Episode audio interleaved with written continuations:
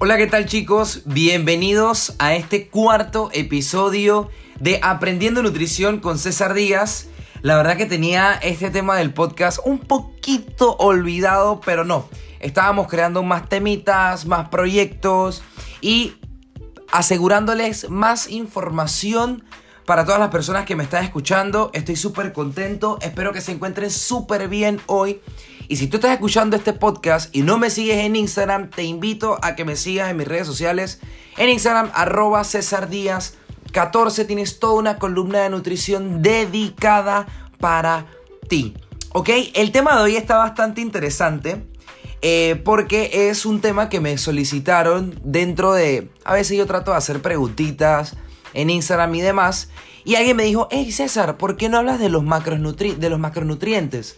Y yo me quedé, wow, en verdad es una excelente, es una excelente idea porque va muy de la mano con el episodio anterior llamado Calorías, que si no lo has escuchado, te invito a que vayas a escucharlo. ¿Ok? Así que hoy vamos a hablar de macronutrientes. Por eso el título de hoy, macros. Y te voy a explicar básicamente su complejidad, porque hay muchas personas que sienten que es muy sencillo, pero dentro de esa sencillez hay un poquito de dificultad y hoy te voy a enseñar a que lo veas de una manera más sencilla. ¿Ok? Vamos a explicar qué son, cuáles son esos macronutrientes y cuál importa más si realmente hay uno que tenemos que dedicarle muchísima más atención. Si son independientes, si ellas trabajan solitas, si solamente los vamos a encontrar por sí, eh, por sí solas. ¿Qué es más importante? Si calorías o los macronutrientes o bueno, solamente si hago un plan de alimentación, las calorías son calorías. Esa típica frasecita es real o no. Y vamos a hablarles un poquito sobre cómo podemos utilizar los macronutrientes como herramienta para mantener nuestro estilo de vida saludable. Al final, como siempre, te doy mi opinión, te dejo saber mi punto de vista como profesional, como persona y como una persona que está llevando un estilo de vida saludable. ¿Ok? Así que sin más que decir, comencemos.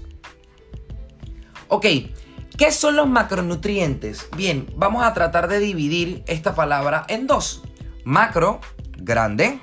Nutrientes es exactamente los elementos que nosotros buscamos al momento de alimentarnos. Nosotros nos alimentamos ya sea por sabor, por textura, por color, pero nosotros buscamos los alimentos por lo que contiene ese alimento dentro y serían los nutrientes. ¿Ok? Estos nutrientes contienen un elemento energético llamado calorías. ¿Ok? Y los macronutrientes son aquellos, eh, aquellas entidades o aquellas sustancias que debemos consumir en grandes cantidades porque nos aportan bastantes calorías que son necesarias para que nuestro cuerpo funcione de la mejor manera posible, ¿ok? Ahora, ¿cuáles son esos macronutrientes? Se dividen en tres. Carbohidratos, grasas y proteínas. Ok, muy bien, pero ¿qué hace cada uno de ellos? Yo, yo qué gano sabiendo esto. Bueno, sencillo, cada uno tiene su función como tal. Los carbohidratos, o los famosos llamados hidratos de carbono, la forma más simple, más sencilla y la manera única de absorción de los carbohidratos es la glucosa. ¿Ok? Y los carbohidratos es la primera fuente de energía por excelencia de uno de los músculos más importantes de nuestro cuerpo llamado cerebro. Y el segundo músculo más importante de nuestro cuerpo se llama miocardio, que es el corazón. ¿Ok?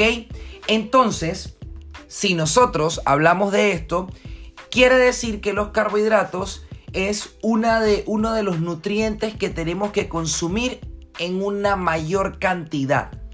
Porque para lograr una buena función de nuestro cerebro debemos consumir estos carbohidratos.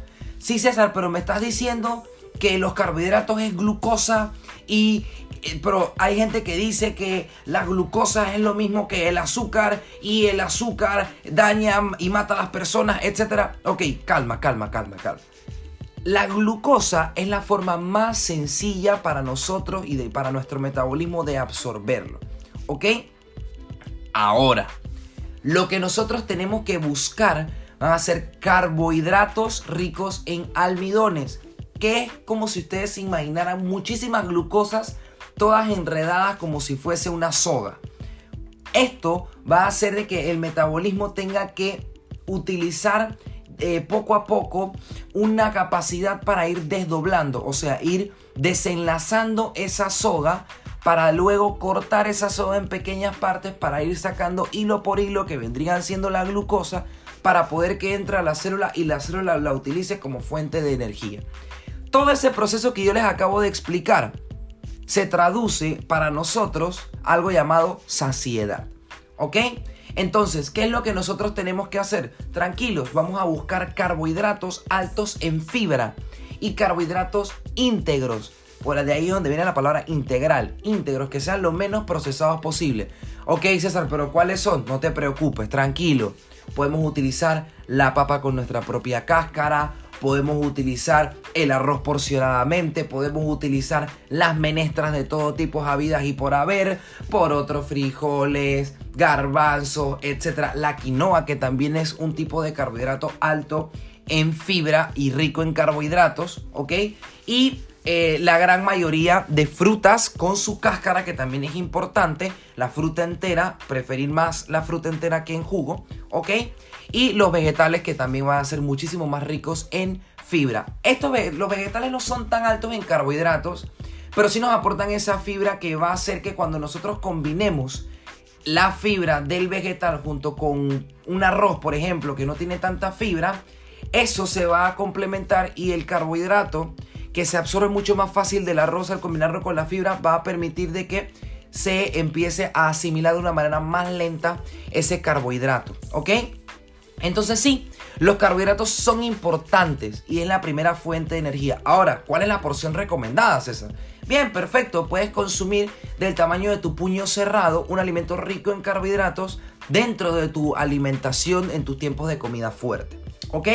Luego vamos a hablar un poquitito de las proteínas y las proteínas no es nada más y nada menos que un macronutriente que nos va a ayudar y tiene la capacidad de, uno, reparar tejidos, Segundo, asegurar contracciones musculares, asegurar de que reacciones a nivel muscular se puedan dar. Bien, y tercero, nos puede aportar en pequeñas ocasiones y muy individuales una respuesta energética cuando la necesitemos. ¿Dónde vamos a encontrar los alimentos ricos en proteína? Bien, carnes de origen animal, vamos a buscarlo, vamos a encontrarlo también en lácteos, en quesos, en huevos y demás. Ahora, César, ¿cuál es la porción que yo debo consumir? Tranquilo, la porción es del tamaño de la palma de tu mano. O puede ser de uno a dos huevos si es en el desayuno. Si va a ser algún tipo de queso, te recomiendo dos dedos juntos, preferiblemente de quesos blancos, porque estos no son tan altos en grasas saturadas. Y esto nos va a ayudar a nosotros a, hey, si estoy entrenando, que mi tejido muscular se repare. Y eso me va a ayudar a tener un mejor rendimiento. Y ahí dije un punto clave llamado grasas, que es el tercer macronutriente que quise dejar para explicarles su importancia. Mucha gente le tiene demasiado miedo a las grasas. Lo cual no entiendo por qué, porque las grasas son sumamente saludables para nosotros. El problema está en que las grasas nos pueden representar muchísimas calorías en pequeñas porciones, porque ellas son, eh, tienen una densidad muy alta en calorías. Así como para que tengan una idea, los carbohidratos y las proteínas por cada gramo de cada uno individualmente nos aporta 4 calorías. La grasa nos aporta 9 calorías por, por, por gramo como tal. Entonces prácticamente tiene el doble. ¿Esto quiere decir que tenemos que eliminarlo, que tenemos que dejar de consumirlo? No. Lo que esto quiere decir es que tenemos que consumir la porción más reducida y debemos controlarla aún más eh, este tipo de macronutrientes. ¿Para qué no funciona la grasa? tiene capacidades antiinflamatorias, nos ayuda muchísimo también en la grasa como tal para proteger nuestras articulaciones, nuestros huesos, nuestros músculos, esa grasita, ese gordito que a veces uno tiene, muchas veces tiene su función de proteger articulaciones de cualquier tipo de caída. Nos aporta calor, nos aporta esa calefacción.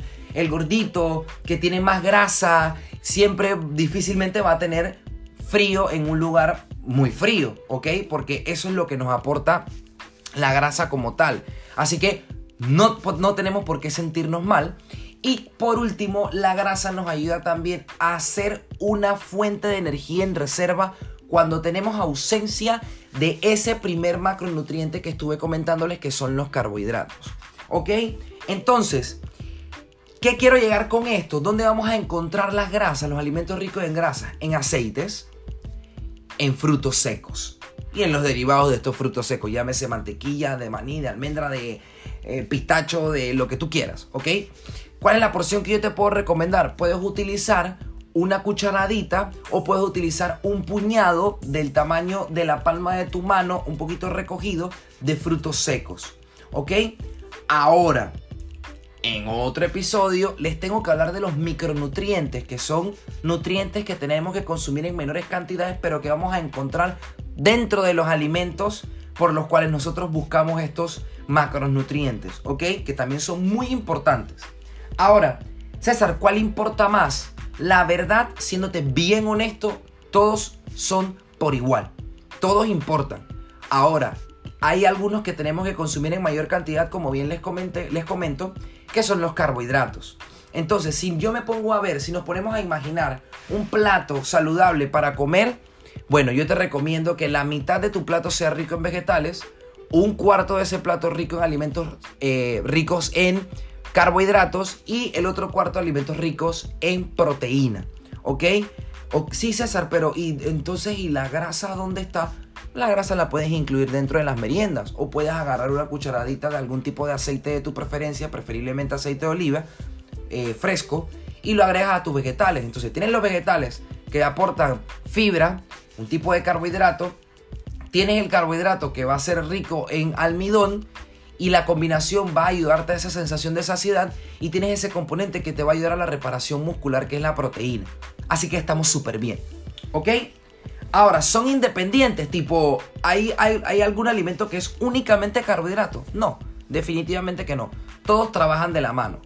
Ya nosotros hemos visto por ahí de que, ah, sí, que el arroz es un alimento rico en carbohidratos, pero que sea rico en carbohidratos no significa que tenga una deficiencia o ausencia de otro nutriente como puede ser proteína y grasas. De hecho, el arroz es rico en proteína, solamente que le hacen falta ciertos ladrillos llamados aminoácidos que cuando nosotros lo combinamos con el maíz, la proteína ya tiene esos ladrillos que les hacen falta y su absorción y su asimilación es muchísimo mejor. De hecho, esta es una de las técnicas que utilizan las personas que tienen una alimentación de estilo vegana porque complementan maíz con arroz para que puedan tener una mejor absorción de la proteína y poder llegar a los requerimientos necesarios para mantenerse saludables.